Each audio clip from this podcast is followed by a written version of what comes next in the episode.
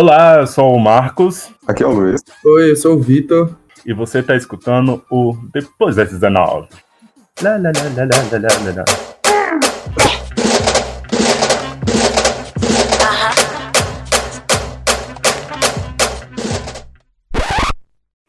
E nas notícias dessa semana, nós iremos lamentar o incêndio no Museu Nacional. Um museu que se encontra no Rio de Janeiro e é o mais antigo do país. Possuía um acervo de 20 milhões de peças, entre eles o crânio da Luzia, o mais antigo fóssil humano encontrado no Brasil, peças do Império Egípcio e do Reino de Daomé. Isso nos faz pensar sobre patrimônio, preservação da nossa memória e de como uma das maneiras mais fáceis de se controlar um povo é controlando a sua memória, né? Outro ponto a se pensar é por que dessas peças de impérios africanos estarem nesse museu. Isso faz nos lembrar sobre um passado de colonialismo que se preserva até hoje.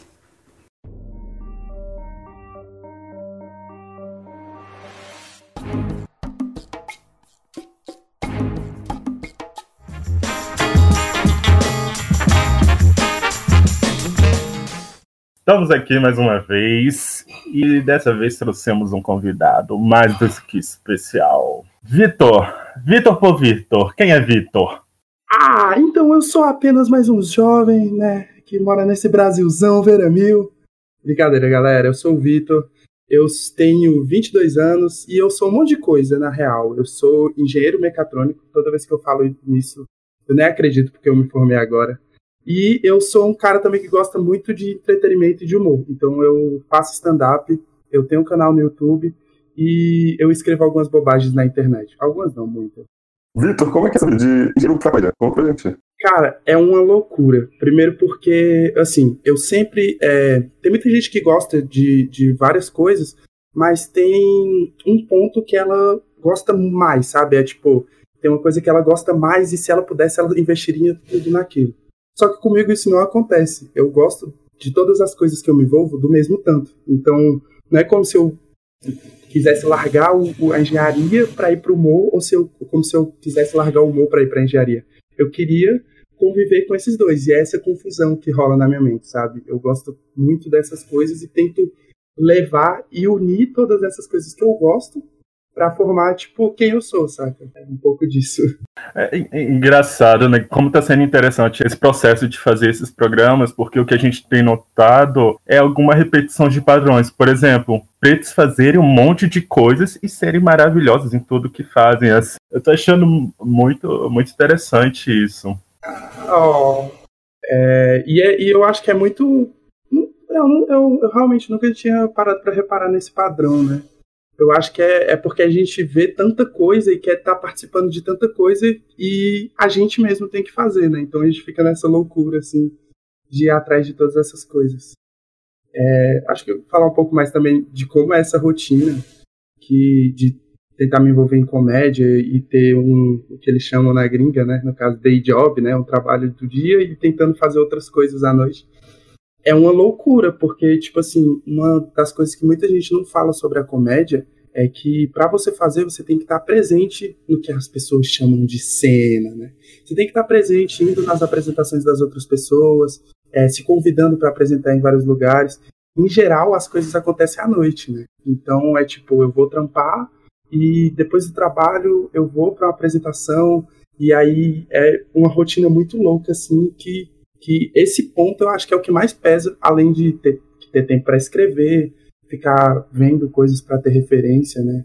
É uma loucura. Uma jornada dupla e você acaba trazendo essas suas experiências uhum. ao longo do dia a dia para fazer sua comédia. Né? Sim, sim, é muito, é muito louco que, que tem essa crise assim do que eu vou falar, né? É uma parada muito engraçada assim que isso mais pessoal que eu fui solteiro por muito tempo, né? E eu era, tipo, aquele estereótipo horrível, né? Fica aí a dica que é horrível, do cool guy. Tipo, oh, as pessoas não me querem, blá, blá, blá, blá, blá, blá. Ai, eu sou tão legal, meu amigo. Elas só gostam de homens que falam mal delas. Enfim. e era, esse era eu, assim. Mas eu não era tão babaca assim, mas isso perpetuava na minha mente. Então, o que eu queria falar, a minha voz era sobre isso, sobre, tipo, minhas é, as coisas que não deram, não deram certo, os relacionamentos com brancas é, que não deram certo e tudo mais.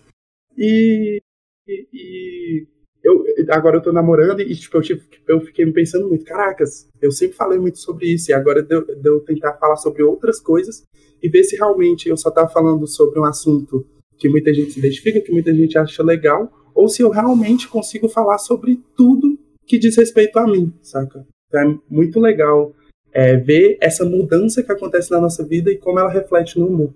Isso também casa com toda aquela discussão, tipo, ah, é politicamente correto, estamos vendo politicamente correto, sendo que existe uma conjuntura social que não tem como o comediante se abster dela, né? seja que tipo de humor ele vai fazer, mas ele também está envolvido nessa sociedade. Sim, sim. As pessoas confundem muito livre-arbítrio com fazer o que você quiser. Pô, não é isso, né? Na verdade, você pode fazer o que você quiser, desde que você arque com as consequências de estar vivendo em sociedade. Seja ela perdendo emprego ou você respondendo criminalmente, que infelizmente não é o que tem acontecido, né, com casos de racismo no humor entre outras coisas, né? Mas, mas é sobre isso, né? Você mudar, porque tem, tem, existem piadas que são muito pobres. Existem piadas, assim, acho que todo mundo aqui já foi um, um show de stand-up, e aí algum cara virou, ah, qual é seu time? Ah, eu sou São Paulino. Ah, Bambi! E essa é a piada do cara, saca? Tipo, ele não vai além disso. Isso, além de ser preconceituoso, já é uma coisa que, que é esperada, saca? É uma coisa que o povo tem feito há muitos anos. E a piada é sobre você reverter as coisas, é sobre você ir contra alguma estrutura ou você mudar o que uma pessoa já está pensando na mente dela, né? Então, é, além desse ponto de, de a sociedade estar tá mudando, de você ter que, que você não ser preconceituoso, tem o fato de que piadas preconceituosas em geral são em geral são piadas pobres, são piadas que não tem nada a mais, sabe? Então, eu acho que muita gente fala sobre, ah, tá politicamente correto, blá, blá, blá, blá, blá, blá. Mas se o cara pensar como comediante, ele também tá sendo ruim, porque é, mesmo que as pessoas riam, uhum. é, eles estão fazendo piadas muito simples, sabe? Tem até esse ponto. Quando você tá você tá. É, é, mais um monólogo ou você tenta interagir com o, o público também, assim? Como é que funciona isso? Bom, então, é, no, no humor stand-up, né, que é o que eu faço, tem essas duas partes. É, como eu sou um comediante iniciante, é, eu tento sempre fazer o meu texto e, e tento seguir um, o meu script, sabe? A gente às vezes vê muito stand-up e pensa que aquilo tudo é uma coisa improvisada, mas não. Tudo aquilo que a pessoa está falando, ela é ensaiado, ela é escrita, reescrita e vai se repetindo. Então, tem muito de ensaio. Eu, tem inclusive, eu acho que um vídeo tanto do Jerry Seinfeld e do Chris Rock, que é eles contando a mesma piada em dias diferentes. Então eles pegaram várias apresentações deles e foram unindo e parece que é a mesma apresentação, porque eles são tão ensaiados que vai seguindo o mesmo rumo. Mas eu, no começo, eu tento, eu tento fazer isso, de fazer o meu texto. Mas quando é, a minha progressão é tentar interagir mais com a plateia porque torna uma parte mais interessante, né? Aquela quebra da quarta parede. E a piada, quando você faz de improviso, ela, uhum. Ela meio que abaixa o sarrafo. É, quando você faz uma piada rápida de improviso, ela não precisa ser tão boa quanto ensaiada para que as pessoas riam, sabe? Porque elas vão ver, caraca, ele pensou nisso agora. Entendeu? Então, tem essa, esse benefício da interação e o risco, né? De você falar bobagem, ou de você a pessoa comentar alguma coisa e você ficar parado e falando, ah, massa, e só. Você antes aí americano, o que é isso, né? Acaba tendo só referências americanas de humoristas ou que também eu tive a oportunidade no, no stand-up seu, foi, nossa, para mim foi muito bom poder estar tá vendo ali um humor de alguém negro e brasileiro, né, assim, fez toda a diferença. A experiência para mim, ele estava mais próximo de mim. Como é que é isso, de ter sua americano praticamente? Levantar o ego um pouco. Então, é... E, e, primeiro, o primeiro ponto que tem é que os brasileiros, eles têm uma, uma assim, e fazendo meia culpa também, né? Tem aquela síndrome do patinho feio, né? Aquela coisa de que o nosso não é tão bom quanto os outros. É, tem esse ponto, e tem também o ponto de que é, disponibilidade. É, muitas vezes, se você, você abre o Netflix e você for ver especiais de comédia, se você for ver especiais de comédia dos gringos, tem muito mais, sabe? Então, tem essa coisa da plataforma. E se você for ver no Brasil, tem um especial de comédia do Felipe Neto. Comédia! aí, aí quebra. Mas. Comédia. Comédia. Mas é, tem um pouco disso, mas tem muitos comediantes brasileiros muito bons. Só que também não tem tanta essa visibilidade de grandes mídias, né? Assim, e é muito legal que eles têm feito o seu próprio rolê, né? Nesse novo momento da comédia no Brasil, ele é marcado por comediantes que produzem muito no YouTube. Então vocês podem ver, por exemplo, o Thiago Ventura, que é um dos que estão mais no sucesso aí, é, ele faz isso. Tem muitos comediantes bons, e eu acho muito legal essa, essa coisa contra-hegemônica de, ah, eu não tenho tanto é, espaço na mídia, eu vou fazer o meu. Que aí entra num, num rolê que eu tô achando muito massa, que é o Coisa de Preto, com dois T's. É um, um show de comédia só de comediantes negros. E é muito legal, porque aí tem vários, vários comediantes é, muito legais, como por exemplo o Guio Preto, tem o, o daqui de Brasília, que é o Edinho, tem o que tá organizando. Yuri Marçal? Yuri Marçal, ele tá também participando. É, foi muito legal que na estreia o Hélio de La Penha participou, saca? E ele é um bicho que ele tá fazendo comédia desde muito tempo, saca? E é muito legal você ver um cara que ele fazia uma comédia é, que não tinha racialidade. Ele não racializava a comédia dele, a não ser para servir um palanque, né? Pra um, um, uma escada, né? Algo meio jeito mussum de, de se fazer humor. E é legal você ver que é, ele é um cara que ele tava pensando sobre aquilo. Só que ele não falava, e é muito massa um cara com, que, tem, que já tem muito tempo na comédia falando sobre uma coisa que pô, ele poderia estar falando há muito tempo. Muito, né? Ele passou, né?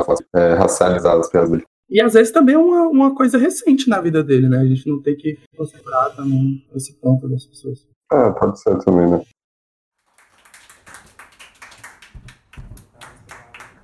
É, e além disso, uma das coisas muito chatas de ser negro, além de matarem a gente pela rua, é, é o fato que as pessoas sempre querem olhar meu cabelo tocando.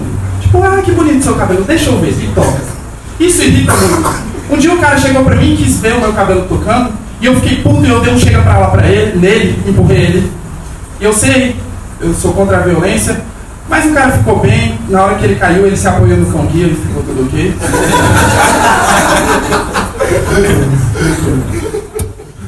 ponto de diferença entre Estados Unidos e Brasil no, no humor é que eles fazem stand-up há mais tempo, né? Então tem essa diferença Sim. de é, maturidade no humor. Assim, a gente consegue fazer certos paralelos de fases que nós estamos no humor com, com eles, sabe? Tem coisas que, que são muito loucas que, ele, que muita gente faz na gringa que tem gente que tenta e não sei se nem, nem muita gente tenta, acho que com medo de não dar certo, assim, que é uma coisa, coisas mais trabalhadas assim em, em ironia, tipo, você reverter um, o jeito de fazer comédia. Assim, aqui, aqui no Brasil a gente está entendendo, já, já tá mais entendido, né? Mas a gente ainda está compreendendo o que é ir para um show de stand-up, entendendo o que é um humor stand-up. E se chega um comediante que reverte essa estrutura, o cara vai estar tá só achando que ele não é bom, e não que ele está revertendo essa estrutura, sabe? Uhum.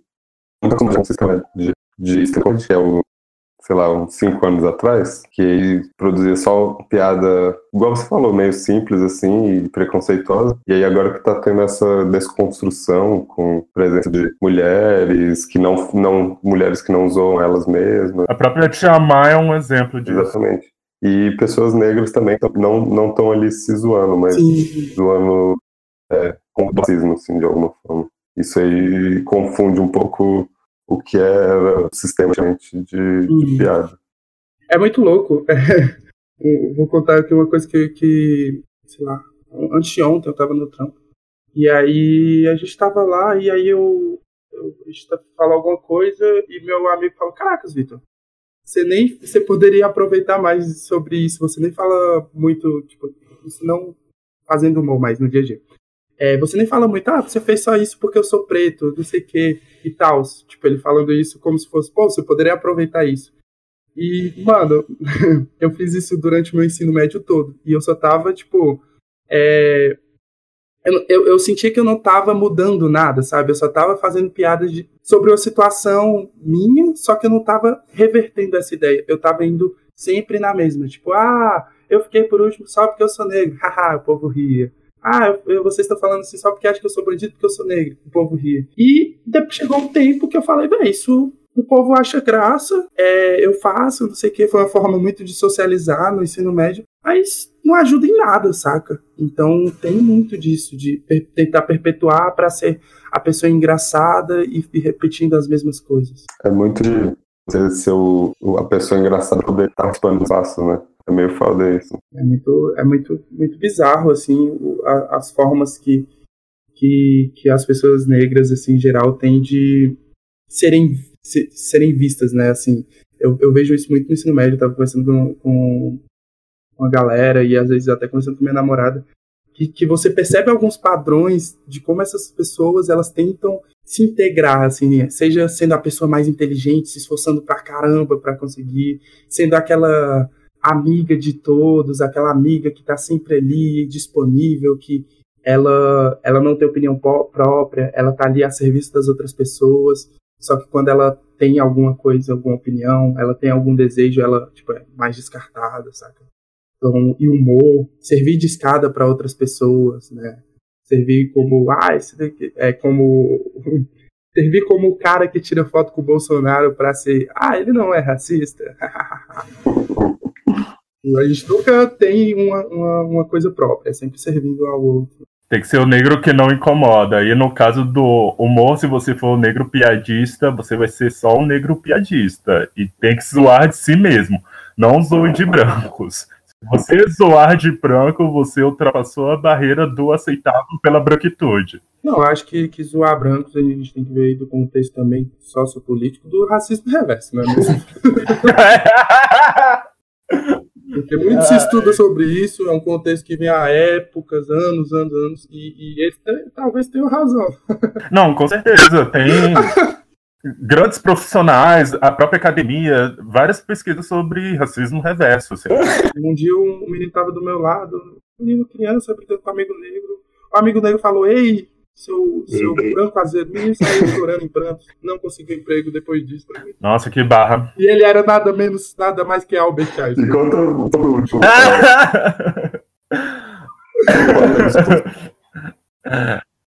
Esse Ai, sempre nossa, que barra. Difícil. Hackers, isso é uma parada complexa, né? Uhum. Vou parar pra pensar, né? É, assim, eu particularmente, eu não gosto de fazer isso. Sabe? Então, tipo, de me zoar.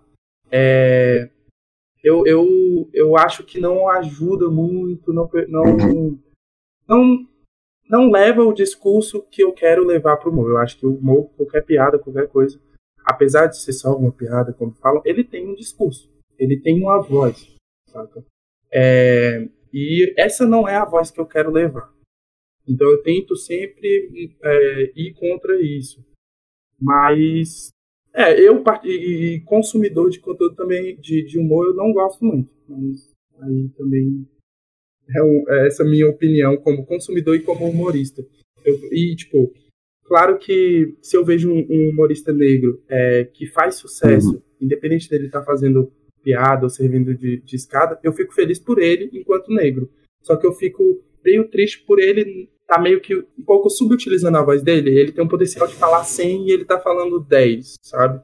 E aí também tem aquela questão, acho que, que vocês podem é, refletir também um pouco aí, de como a linha ten, é tênue. Tem a diferença entre você tá demonstrando preconceito e sendo preconceituoso. E é muito, é muito louco essa linha tênue. Eu fico pensando muito, muito nela. Sobre. É, às vezes uma pessoa está demonstrando um preconceito ridicularizando. E isso é uma forma de demonstrar um preconceito e como ele é ridículo. Só que às vezes isso pode não ficar claro e, e ela pode estar perpetuando esse preconceito, Sim. saca? Eu penso isso que também, é, eu acho que é, é uma discussão que a gente vai ter que se aprofundar, que a gente está tendo agora. É, é. E que é, é são anos, são gerações aí de supremacia branca. Então vai levar anos para a gente desmantelar também esse sistema. E a, essa discussão também entra uhum. no. que eu vejo que também tem o, a questão do contexto. Sim. Porque ainda depende do receio, né? de quem. Para uma você fazer é, piadas autodepreciativas para uma plateia predominantemente branca, pode essa plateia pode entender como se ah eu tenho autorização para fazer isso também já que ele está fazendo é. e dependendo da forma como a piada é feita e como a piada é recebida isso vai dar certas liberdades a essa plateia agora se você faz num contexto onde a, a plateia é predominantemente negra a receptividade vai ter outra porque comunicação não é só o locutor também, aquele que recebe, né?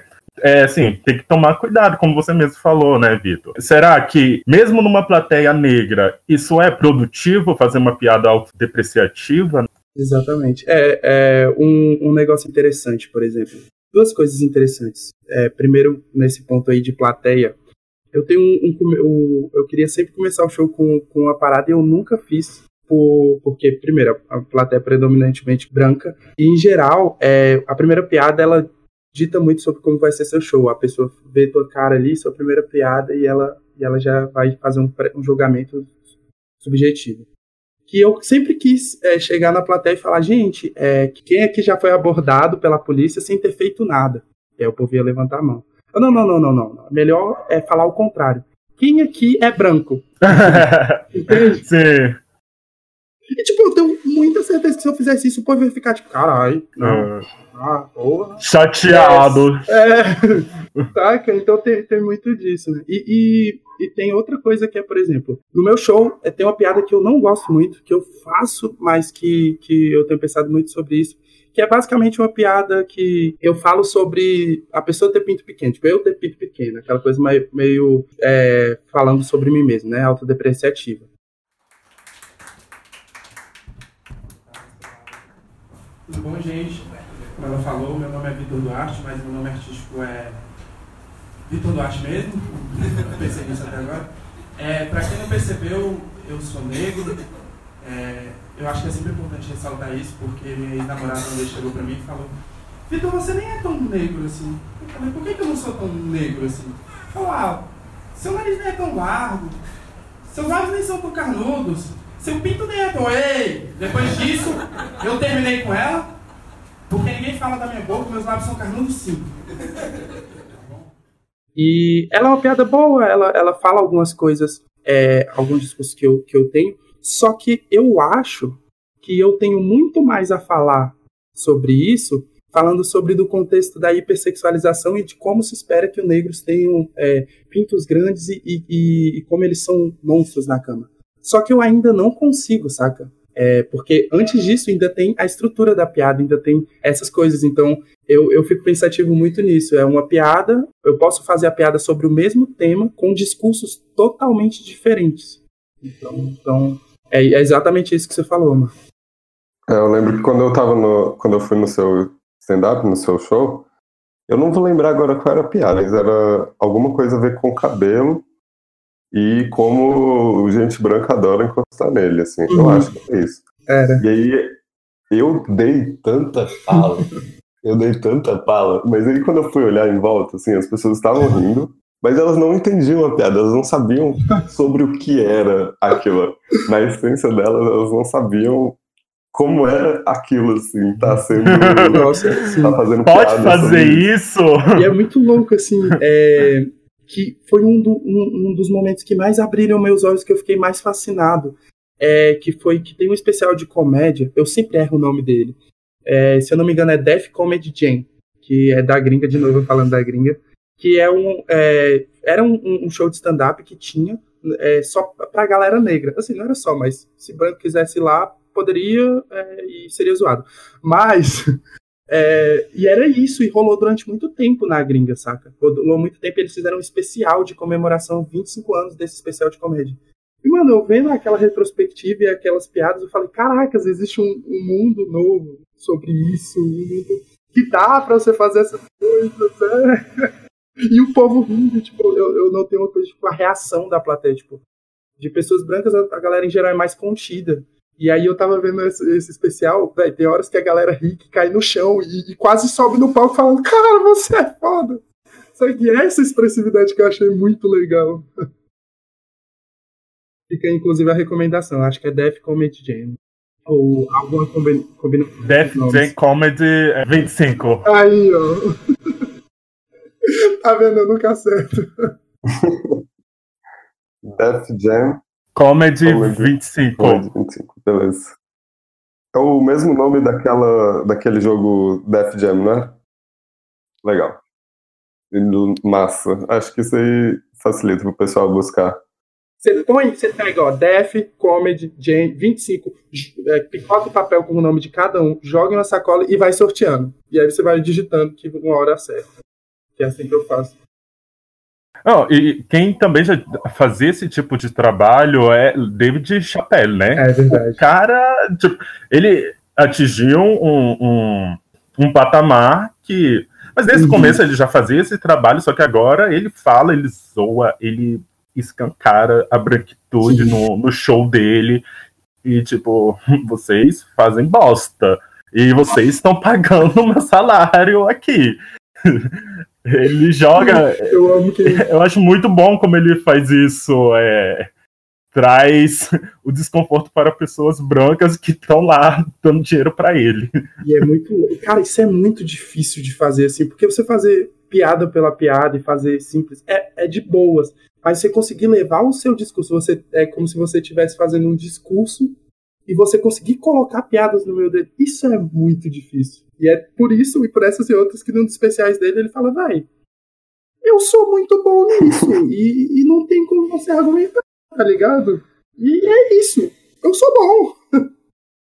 eu amo quando, quando as pessoas são, tipo, muito otárias porque elas realmente são boas, sabe? Porque, em geral, a gente é ensinado a falar, não, tem que ter humildade. Mas, porra, se você é bom, você tem que é, ser bom mesmo. Você é tem que admitir que você é bom. Não, não saber conseguir receber elogios, né? Tá sempre por baixo. E só a gente é muito ensinado a, a, a, não é, querer sucesso, né? A não, não valorizar o próprio trampo. E, e, Não, aqui mesmo no programa, assim, eu converso com a galera, a galera vem elogiar, aí eu, tá, mas eu quero crítica. Não, me fala, me fala crítica. Eu quero a crítica, aqui, eu tô com um caderninho ah, preparado. O que, que você vai mandar? Nossa, é. é engraçado que a minha primeira reação quando alguém faz um elogio para mim é falar não, eu sou ruim. Ah, você tem poucas referências. é tipo, eu, eu não sei, por exemplo. E eu tô aprendendo. A gente tá acostumado só a ter crítica, né? É difícil. Tipo, tem que ser muito, muito bom. E aí, pra ser muito bom, antes a gente. As pessoas que chegaram é. lá receberam muita crítica. Coisa. Essa é a ideia, assim, que tem. Que é, só sobe com as críticas. Que eu quero falar. Não, manda ver. E aí? Manda ver. Fica à vontade. o programa é seu. Não, é uma coisa também que eu acho que é importante a gente falar, que, que eu acho que, que comediantes negros, pessoas, é, produtores de conteúdos negras e pessoas negras em geral, elas têm uma crise, até mesmo quando ela consegue um sucesso, sabe? É, que é a crise do caracas, é, eu, tô, eu consegui chegar até aqui, é, e eu só e, e, às vezes a pessoa só fala sobre negritude. E aí rola isso de pensar, caracas, eu cheguei até aqui porque eu só falo disso ou eu sou uma pessoa realmente boa e eu consigo falar sobre outras coisas, saca? Porra, isso é isso muito é sei lá, meu brother, o, Chris Rock, quando a gente tava conversando, ele deve ter falado, ele falou isso comigo, sabe? Depois apresenta o Chris Rock pra gente, a gente quer fazer essa amizade aí também. É... Vitor? Acho que o Vitor desconectou. Acho que sim. Olha lá ele voltando. Olha o Vitor aí. É, eu tava tipo, meu Deus, eles me cortaram pra conversar em segredo. Tipo, ah, vamos. Não, a gente tava combinando. A gente tava combinando aqui do, do Vitor apresentar o Chris Rock pra gente. Como é que isso é? Não, não, com certeza foi o FBI e a CIA que cortaram a ligação porque eles devem ter escutado e, nossa, preto se juntando, não pode não. Pode ter sido isso aí mesmo. Ah, preto do Brasil conversando já... com preto americano. Eita. Esse filme Pantera Negra. Bom, e é, olha uma coisa legal, eu me formei em engenharia mecatrônica na UNB, olha essa coisa legal. Nesses 4, 5, 6, 7 anos de UNB, eu nunca botei um cigarro de maconha na minha boca. Afinal, eu prefiro os biscoitos, eles são mais gostosos. É, e a parte engraçada é que eu realmente, é, eu falei que eu usava maconha para eu não servir no exército. Inclusive, fiquei a dica. Pode parecer idiota você chegar nas Forças Armadas do seu país e falar, talvez eu tenha cometido um crime, mas eu juro que dá certo. E eu cheguei lá e eu não queria servir, eu realmente não queria servir. E tem vários testes, né? Então quando eu cheguei lá, eu decidi ser pior da melhor maneira possível. E modéstia a parte nisso, eu sou bom. Tem gente que é bom em desenhar, tem gente que é bom em escrever. Eu sou bom em ser ruim. E eu cheguei lá e o primeiro teste que tinha era o exame psicotécnico. Eu falei, pô, com esse nome, o polígrafo do ratinho vai estar aqui. Já me preparei, estudei psicologia. Quando eu cheguei lá, tinha que desenhar palitinhos.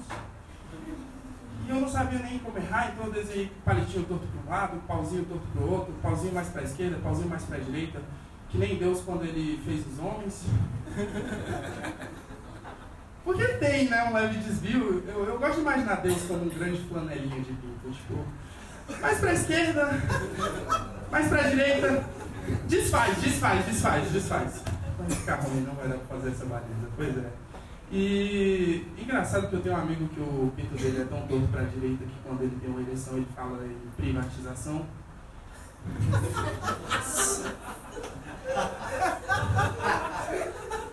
Não que eu tenha visto, não que eu tenha visto.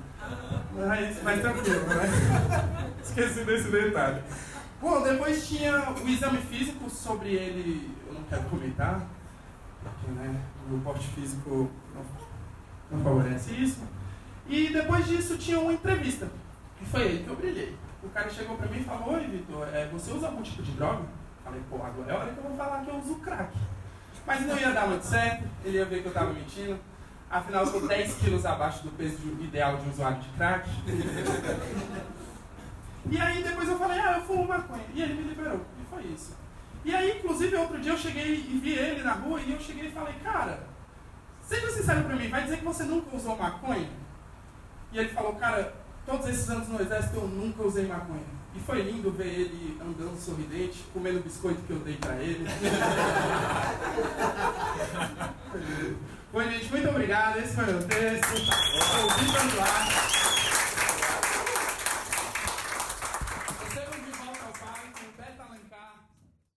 É, muito se fala sobre a personalidade do humorista. Eu me lembro quando eu era mais jovem, eu escutava muito desse papo, principalmente quando tinha comediantes, não necessariamente do stand-up, indo fazer filmes de drama.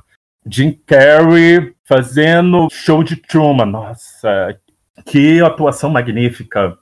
Aí eu fico pensando, mas o Ed Murphy, que tinha mais tempo de carreira, nunca fez um filme de drama. A gente não precisa nem ir pro americano, né? A gente pode ter o exemplo aqui do Hélio de la Penha, que comediante acabou de fazer uma novela. Eu assisti alguns episódios dessa novela e foi perfeito para mim, eu acho, a atuação dele. Assim. Foi, ele também foi versátil, sabe? Tem aquela famosa diferenças de oportunidade, né, galera? Será porque uhum. eu. Não sei. Será? Será um deboche aí vindo? White people are crazy. Y'all hear me?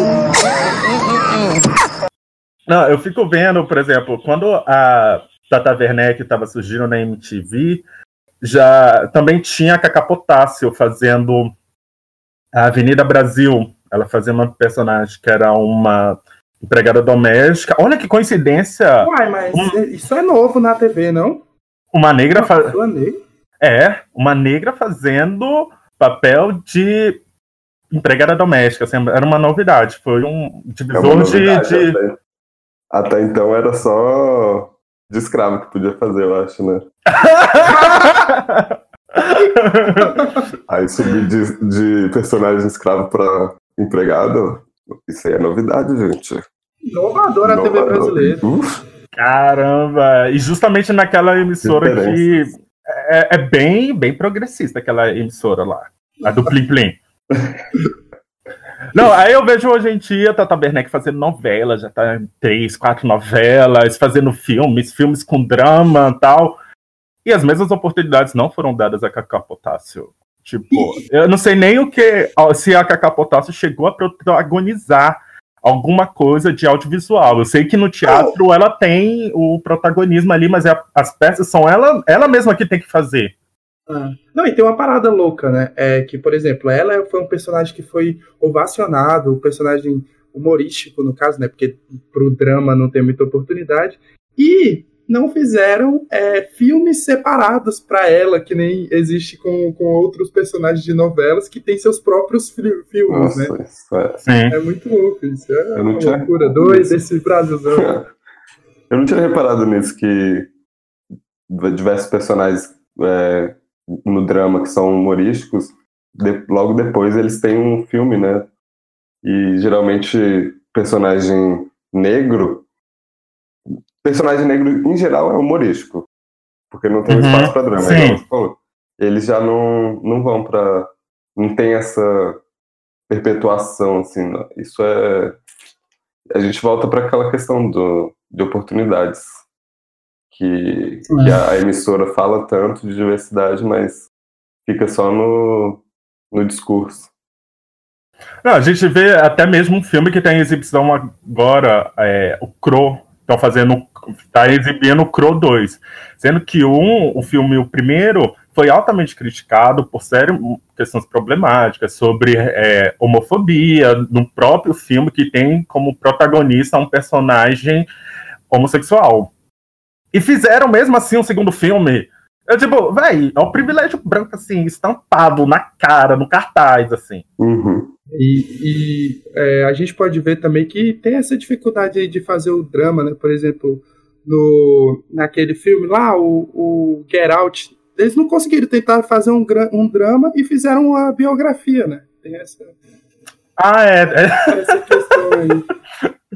Não, mas pra branco foi drama. Ou foi comédia. comédia. Eu vi, eu vi brancos falando, ah, eu não entendi o filme, mas eu fiquei rindo em vários momentos. Eu, o quê? Você riu? Get Out foi classificado como comédia? Eu não lembro disso. Teve, um- teve um rolê, eu acho que numa premiação que eles que eles estavam na categoria de A comédia ou um outro, uma outra categoria lá. Foi o Globo de Ouro. É, isso. Globo de Ouro foi, classificou ele como comédia. Isso é. Não tem espaço para drama, né? Assim, é produzido drama, é explícito drama, mas hum, preto não pode, não tem capacidade de drama. Tem que fazer a gente, a gente rir só.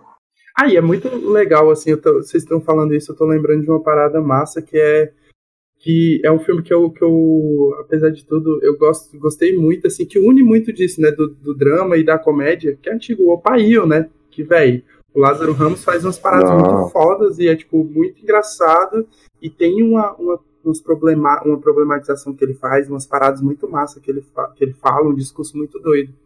E aí você vê, prova que dá também pra unir os dois, né. O drama com a comédia, né? Não, e, e isso também é a mesma questão sobre essa versatilidade se dá com os, os formatos que você dá à sua comédia. Por exemplo, tem uma moça branca fazendo um sucesso no Netflix aí, uma moça australiana, lésbica tal, que as pessoas elogiaram muito pelo uso que ela faz da raiva no stand-up dela, que eu não sei bem se é um stand-up um monólogo. Eu, eu assisti e fiquei com, ai, mas não é um monólogo isso? Como é que. É, É, tem, tem monólogo. por que se classifica com stand-up? Mas aí é muito elogiado por usar o uso de raiva, mas eu fiquei pensando, gente, mas pessoas negras constantemente têm que se utilizar da raiva, são obrigadas a usar da raiva pela sociedade racista. E o mesmo elogio não é feito para comediantes negros. Vira uma crítica, né? Como, por exemplo, o Kamal Bell usa no, no stand-up dele muito da raiva. Em vários momentos ele usa da raiva, fica zoando com pessoas brancas, de como pessoas brancas é, oprimem pessoas não brancas. E o mesmo tipo de crítica não foi feito a ele, o mesmo tipo de elogio. Aí eu, ai, gente. Aí eu vi pessoas se emocionando, chorando com o stand-up dessa comediante barra, sei lá, atriz que faz monólogo. E eu, gente, isso é tão ino inovador assim para você. Eu, eu entendo, eu entendo. Você, como pessoa branca, está se deparando com uma situação de raiva em que a pessoa é, vê nela como a única forma de se expressar. Mas para pessoas negras isso é constante, sabe? É, é muito louco, porque as pessoas estão realmente nas caixinhas e não sabem que existem outras vivências. E, e às vezes, se você vê uma pessoa, se, vamos supor, se fosse uma mulher negra fazendo aquele mesmo texto, poderia falar, ah, nossa, que exagero, saca? Eu tenho muita certeza que, que haveria um discurso de tipo, ah, um crítico de stand-up falando, ah, eu, eu, algumas piadas boas, mas ela exagerou, usou a raiva, fugiu da razão. Tipo isso, sabe? Hum. É, exato, é, são dois pesos, assim.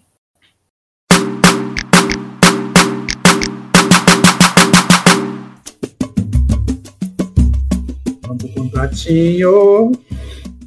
Vamos passar para a parte do self-marketing. Eu acho que você pode começar, Vitor. Passa os seus contatos, é, deixa mais uma piada para os nossos ouvintes, se você quiser. É o seu momento de marketing. Meu Deus, isso é muita responsabilidade, gente. É, a piada eu vou ficar devendo. É, quem quiser quem quiser me seguir, eu pego o BRT 9 horas da manhã para ir pro trabalho. Essa foi inovadora. Essa Olha. É. Essa foi ótima. Já. Eu espero que você faça ela de novo no presencial agora. Não, galera, então, é, eu falo muito no Twitter, é Better Call Vitor, é, melhor ligar pro Vitor no Google Tradutor e etc, dá pra achar. É, todas as minhas redes sociais, na verdade, são Berecal Vitor. Eu tenho um canal no YouTube que eu falo essa bagunça que é minha vida. Eu falo, velho, desde rap, desde eu e minha mãe lendo coisas das pessoas e desde negritude e, e, tudo mais. Então é uma bagunça, mas tem, eu tenho certeza que vai ter alguma coisa que vai te interessar. Berecal Vitor. E é isso. Twitter, é Instagram, Facebook YouTube é Berecal Vitor. E também eu escrevo é, sobre rap no site Rapsheet. Depois vocês dão uma pesquisada lá, tem alguns textos lá mesmo. É isso. Menino Vitor faz de tudo mesmo. De tudo. É, o contato, dúvidas, sugestões do Depois da 19 é contato.depois das 19 gmail.com.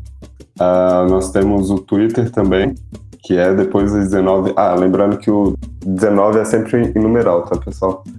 E tem um Instagram também, que é também depois das 19. É só procurar a gente lá e a gente está aberto a sugestões e, e a conversar com, com vocês.